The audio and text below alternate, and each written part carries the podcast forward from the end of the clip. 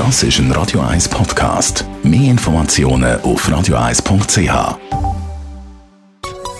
Der Konsumententipp auf Radio 1 präsentiert von comparis.ch, einem führenden Schweizer Internetvergleichsdienst. comparis.ch ein neues Handy als Weihnachtsgeschenk, als Geschenkidee, über das wenn wir reden. Smartphones gehören ja zu diesen technischen Geräten, die sehr viel verkauft werden jetzt in dieser Vorweihnachtszeit. Jean-Claude Frick, Digitalexperte, Comparis. Auf was muss ich schauen, wenn ich jemandem eben möchte, ein Handy schenken auf die Weihnachten?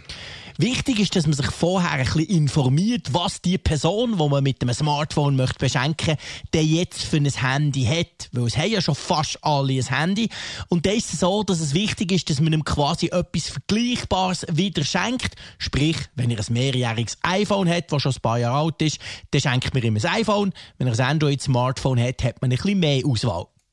Das ist darum wichtig, weil man als Handynutzer in einem Ökosystem drin ist. Das heisst, nutze ich iPhones, dann habe ich beim iPhone Geld ausgegeben, ich habe Apps gekauft, ich habe vielleicht Filme gekauft und so weiter. Alles Sachen, die ich nicht könnte brauchen wenn ich zum Beispiel zu Android würde wechseln Umgekehrt, habe ich ein Android-Smartphone, ist es dort genau das Gleiche, dann ist man im Google- und Android-Ökosystem drin und das ist unter Umständen schwierig zu wechseln, vor allem auch wegen der Bedienung. Was muss man sonst noch im Hinterkopf haben bei der Auswahl, die man ja so hat bei diesen verschiedenen Handys?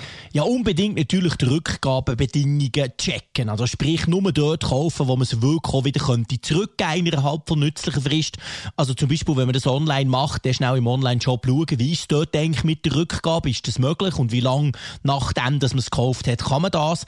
Im Laden ist es unter Umständen ein bisschen einfacher, weil es kann ja sein, dass die Person vielleicht nicht so Freude hat an dem Handy oder vielleicht eben doch etwas anderes hat wollen oder ein anderes Handy. Und das ist halt wichtig, dass man es zurückgeben kann, dann ist man auf der sicheren Seite.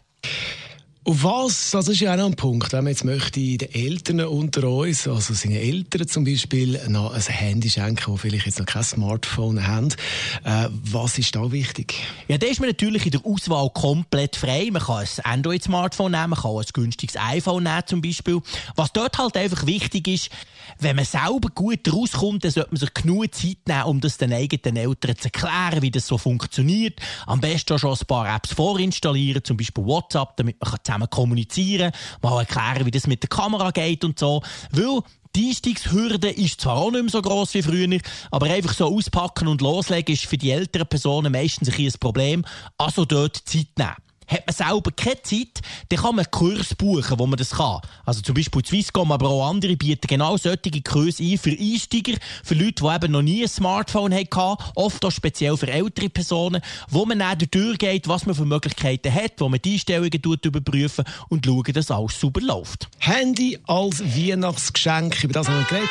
Mit Digital Experte von Comparis, Jean-Claude das ist ein Radio 1 Podcast. Mehr Informationen auf radio1.ch.